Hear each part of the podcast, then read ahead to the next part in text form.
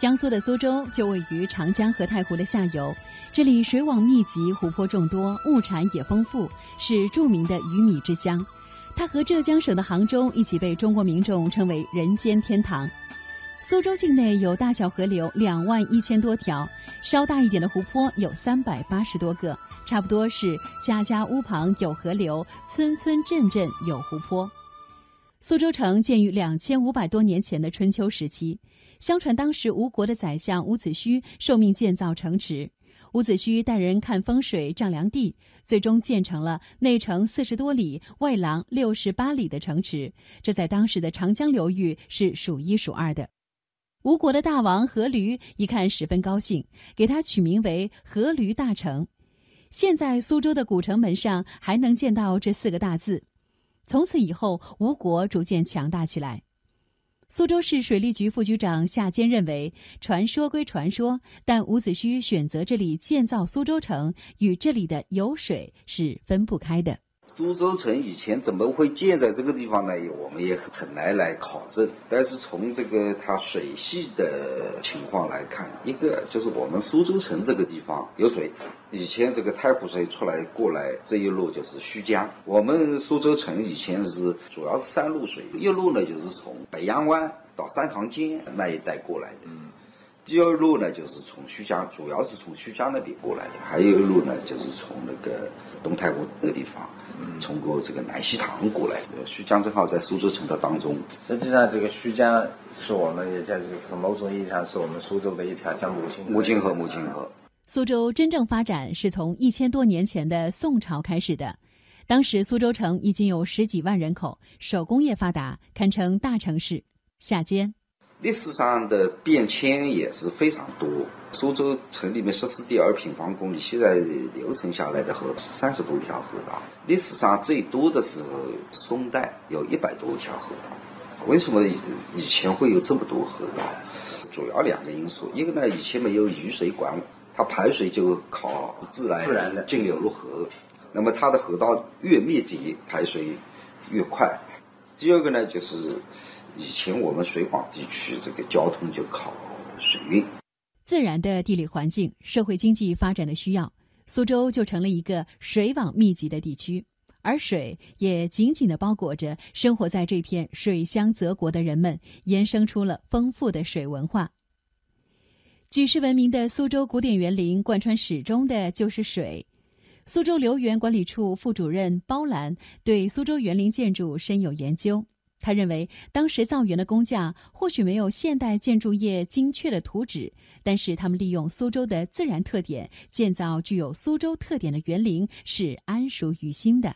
他可能没有画的这么细，但是他整个的概念是很明确的，肯定是叠山离水建筑花木。我觉得就是每一个园林，它肯定是因为有了这个水而灵动，有了这个水它就活起来了，不然的话你。你再漂亮的那个假山啊、太湖石啊，或者是那个再精致的那个厅堂啊，肯定缺了这个水，你就不能称之为一个完整的园林。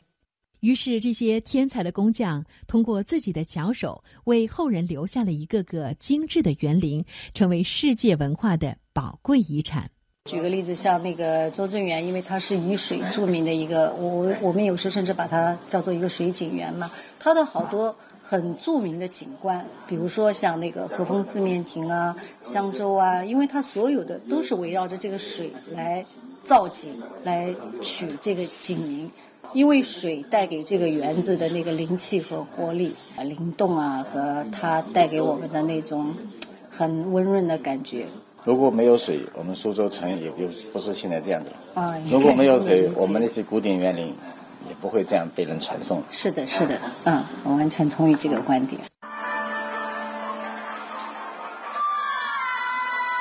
水还直接孕育了苏州文化的另一个辉煌——吴语山歌，也有人直接称之为“吴歌”。苏州吴歌协会的名誉主席马汉民先生长期从事吴地山歌的保护传承。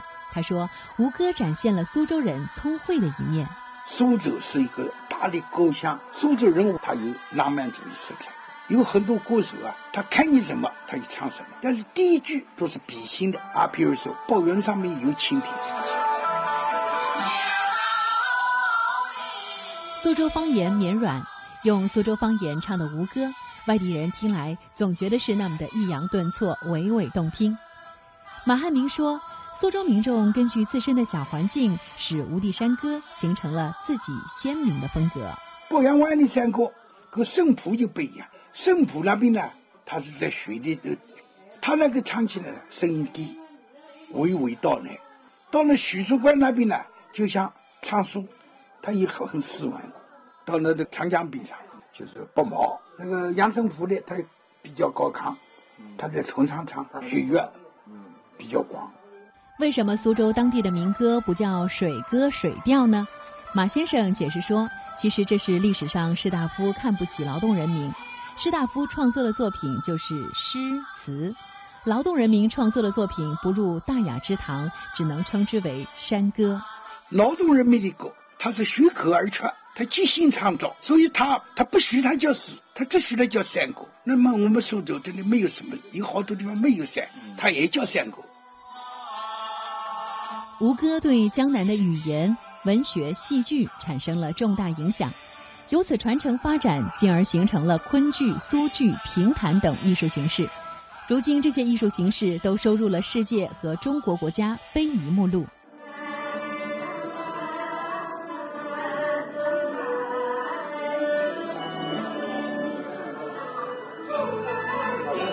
听众朋友，欢迎您继续跟随记者来听苏州与水的故事。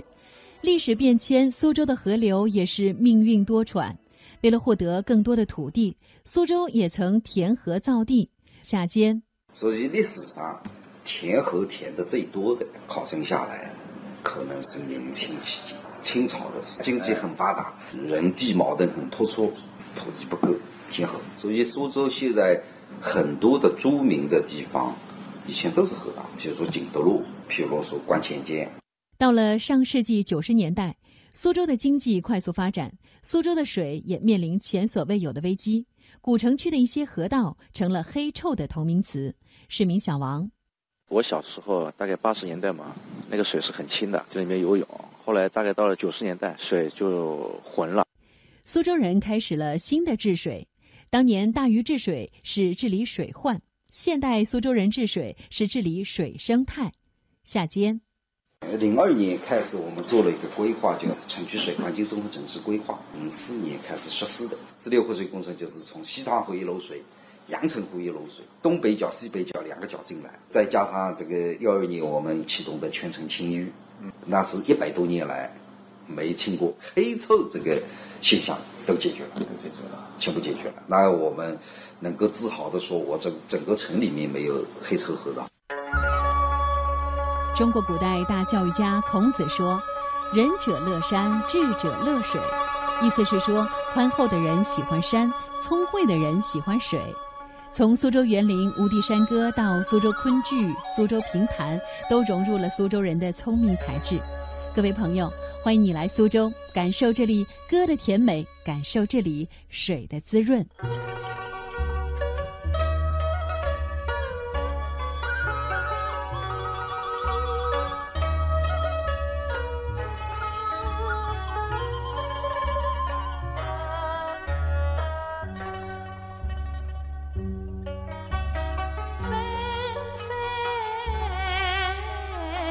花